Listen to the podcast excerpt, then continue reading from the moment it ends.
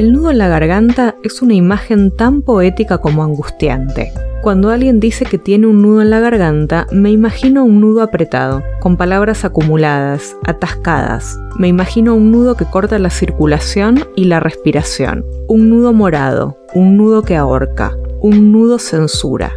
Vamos a intentar trabajar con esta imagen del nudo en la garganta y vamos a intentar desanudarlo poco a poco para que lo impronunciable pueda encontrar cauce. Primero, intentar recordar en qué ocasiones aparece el nudo. ¿Cuándo fue la última vez? ¿Y la anterior? ¿Recordás por lo menos tres ocasiones en las que lo hayas sentido? ¿Puedes reconocer aspectos en común entre estas situaciones? ¿Quiénes estaban? ¿Qué sucedía? ¿En qué pensabas? ¿Cómo te sentías? Repasá esas preguntas con tranquilidad y escribí las respuestas. Intentar registrar también si hay algo que hubieras querido decirle a alguien en ese momento y escribí también aquello que le hubieras dicho. No te censures. Este ejercicio narrativo es solo para vos. Intenta pasar la tensión del nudo de la garganta al trazo de tus palabras. Déjalas en libertad.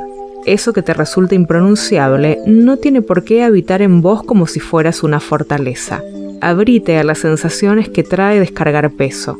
Sentí esa liviandad palabra tras palabra a medida que vas escribiendo. Anímate a algo más. Escribite un homenaje también a vos. Agradecete por no parecerte a eso que te oprime, a eso que te espanta tanto que no puede ser mirado de frente, tanto que se atasca en ese nudo en la garganta. Agradecete también por animarte a desanudarlo y dejarlo en libertad, ya que no te pertenece.